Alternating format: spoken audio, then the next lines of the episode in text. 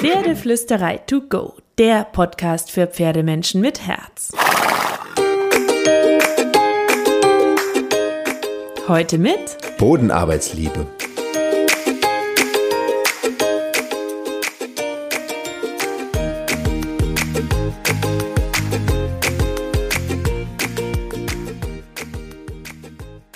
Hallo und einen wunderschönen guten Morgen. Ich hoffe, du hattest auch diese Woche wieder ein paar magische Momente mit deinem Pferd. Und damit es noch mehr glänzt und glittert zwischen euch beiden, bekommst du heute ein Bam-Zitat von mir. Ich finde es so Bam, weil es unglaublich gut auf die Pferdewelt passt und eine wichtige und oft vergessene Tatsache auf den Punkt bringt, echter Erfolg und eine schöne Partnerschaft mit dem Pferd lassen sich nicht mit Power oder Kraft erreichen, wenn der falsche Wille und das falsche Mindset dahinter stehen. So, das war aber nicht das Zitat, jetzt kommt das Zitat von Napoleon Hill. Es braucht genauso viel Energie, ein großes Ziel zu erreichen, wie ein unzufriedenes Leben zu leben. Also, es braucht genauso viel Energie, ein großes Ziel zu erreichen, wie ein unzufriedenes Leben zu leben. Das habe ich vor kurzem gelesen und ich musste sofort an die Pferdewelt denken. Ich finde, es ist der perfekte Wegweiser zu einem feinen, fairen und gerechten Training mit dem Pferd. Ähm, lass es uns mal umdeuten in die Pferdewelt. Ich dichte es einmal neu.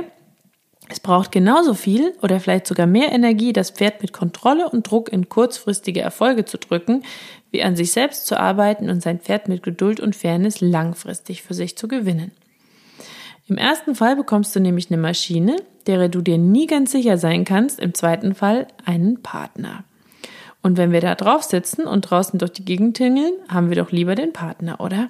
Was ich damit meine, wenn wir irgendwelchen Dominanztheorien folgen, die so vermeintlich einfach und simpel sind, weil mit Druck kann man bei Pferden sehr schnell sehr viel erreichen und die auch gerne und immer wieder gepredigt werden, dann müssen wir unglaublich viel Energie und Kraft in die andauernde Kontrolle unserer Pferde stecken und immer wieder Druck aufbauen, um Ergebnisse zu erzielen, weil wir damit im Grunde nur kurzfristige oder nicht besonders freiwillig erbrachte Leistungen erreichen, die wir den Pferden tatsächlich abdrücken damit, um bei dem Wort zu bleiben weil sie als Beutetiere nun einmal unserem Druck und unseren Ausrüstungsgegenständen in aller Regel unterlegen sind. Wenn wir aber das Herz der Pferde gewinnen und ähm, unsere Idee zu ihrer Idee machen, mit Liebe, Empathie, Gefühl, Freude und Kreativität, dann erreichen wir so viel mehr, langfristig auch so viel mehr. Weil dieses ganze Dominanz- und Druckthema hat aus meiner Sicht mehrere dicke, schwere und zum Teil auch schlimme Haken. Erstens, es ist nicht erstrebenswert, ein anderes Lebewesen mit Druck und Kontrolle zur Zusammenarbeit zu zwingen. Zweitens, eine echte Beziehung ist nicht möglich, wenn einer von beiden im Grunde nichts zu sagen hat.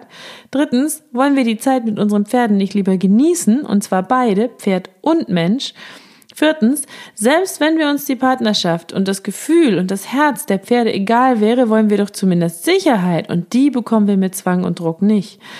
Und fünftens, es braucht genauso viel Energie und Power, sich mit Kontrolle und Druck die Zusammenarbeit mit den Pferden zu erzwingen, wie es Energie braucht oder sogar weniger Energie braucht, um das Pferd mit Wissen, Geduld und Liebe auf die eigene Seite zu ziehen. Und das ist doch viel schöner, erfüllender, befriedigender, friedvoller, tiefgreifender und langfristiger als dieser vermeintlich einfache Weg mit Druck. So was meine ich mit Druck? Es gibt natürlich viele verschiedene Trainingsmethoden und Ansätze in der Pferdewelt von dieser rein positiven Verstärkung und damit im Grunde der absoluten Abwesenheit von dinglichem Druck bis zur negativen Verstärkung. Und die haben alle ihre Berechtigung. Und ich finde, es ist eine Frage der Menschenpersönlichkeit und der Persönlichkeit des Pferdes, welche Methode oder welche Mischform daraus für diese zwei Individuen ideal sein könnte. Also ich möchte Druck an sich nicht verteufeln. Ich denke, dass Pferde gut damit umgehen können. Sie kennen den Druck und das Weichen von Druck auch aus ihrer Herde. Sie kommunizieren mit Energie und mit ihrem Körper untereinander und verstehen die Sprache sehr gut. Es geht mir eher um die Frage, wann wir Druck machen und wie wir Druck machen, die Grenzen von Druck und die feine und faire Kommunikation mit dem Pferd. So, wenn du jetzt ein bisschen verwirrt bist, definiere ich dir kurz, was ich mit gutem Druck meine. Druck ist schon dein Gedanke oder das Gefühl, das du mitbringst, wenn du zum Pferd gehst. Druck kann ein Einatmen sein, das softe Heben der Gärte. Das sind alles Spielarten von Druck. Pferde sind so fein und jede Form von Energie im Raum ist für dein Pferd anwesend und kann Druck sein. Druck kann aber auch die Abwesenheit von etwas Gutem sein, finde ich, wie beispielsweise die Abwesenheit des Leckerlis, das nicht gegeben wird. Ähm, also das ist ja was, was manch ein positiver Verstärker vielleicht so nicht sehen mag. Aber ich denke, wenn du Leckerli benutzt und das Leckerli auch mal nicht gibst, wenn das Pferd unhöflich ist, an der Tasche knabbert oder eben gerade noch kein Leckerli bekommt, dann ist das auch Druck, die Abwesenheit von Futter. Du siehst also, Druck muss nichts Schlimmes sein. Es ist einfach nur neutral da. Und jetzt ist die Frage, wie gehen wir damit um?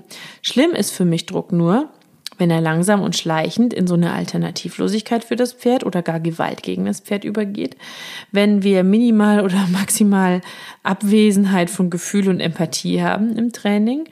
Und vieles wird noch als alltäglich und normal betrachtet, was ich schon als Druck im negativen Sinne oder Gewalt bezeichnen würde wenn Menschen ihr Pferd mit der Gerte schlagen, weil es nicht vorwärts will, wenn Menschen am Gebiss ziehen, weil es nicht so anhält, wie der Mensch sich das vorstellt, wenn Sporen sich in die Flanken bohren, weil sie zum Treiben genutzt werden und eben nicht für punktuelle feine Druckpunkte, um zu gymnastizieren korrekt wenn Ausbinder eingeschnallt werden und das Pferd in eine Zwangshaltung gezogen wird, wenn Pferde aufs Maul geschlagen werden, weil sie an der Tasche knabbern, wenn sie in die Box kommen und nur zwei oder drei Stunden am Tag aufs Paddock dürfen, wenn ihnen mit Sperrin das Maul zugesperrt wird, wenn scharfe Gebisse eingeschnallt werden, damit das Pferd besser gehalten werden kann wenn sie nicht vorwärts wollen, weil sie vor irgendwas Angst haben und der Mensch sie dann mit allem, was er hat, vorbeitreibt daran, wenn scharf am Knoti geruckt wird, weil das Pferd nicht gleich zuhört, da sind oben Steinbeutel im Genick, das tut weh und so weiter und so fort. Also diese Liste könnte ich endlos weiterführen. Das sind alles Beispiele von Dingen, die ich im Alltag immer wieder gesehen habe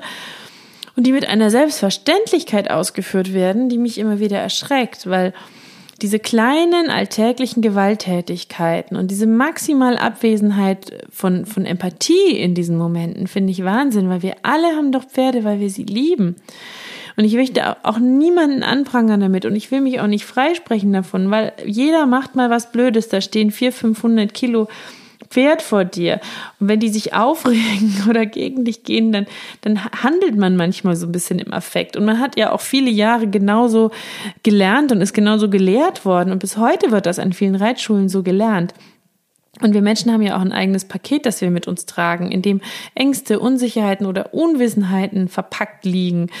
Ähm, wir haben Instinkte, wenn wir es mit so einem großen und kraftvollen Wesen zu tun haben, das am Strick droht durchzudrehen oder panisch zu werden oder das Pferd, ähm, wenn wir auf seinem Rücken sitzen und ihm damit natürlich auch ein bisschen, ein bisschen ausgeliefert sind, sich weigert zu tun, was wir wollen, dann kann das auch für Stress sorgen und so.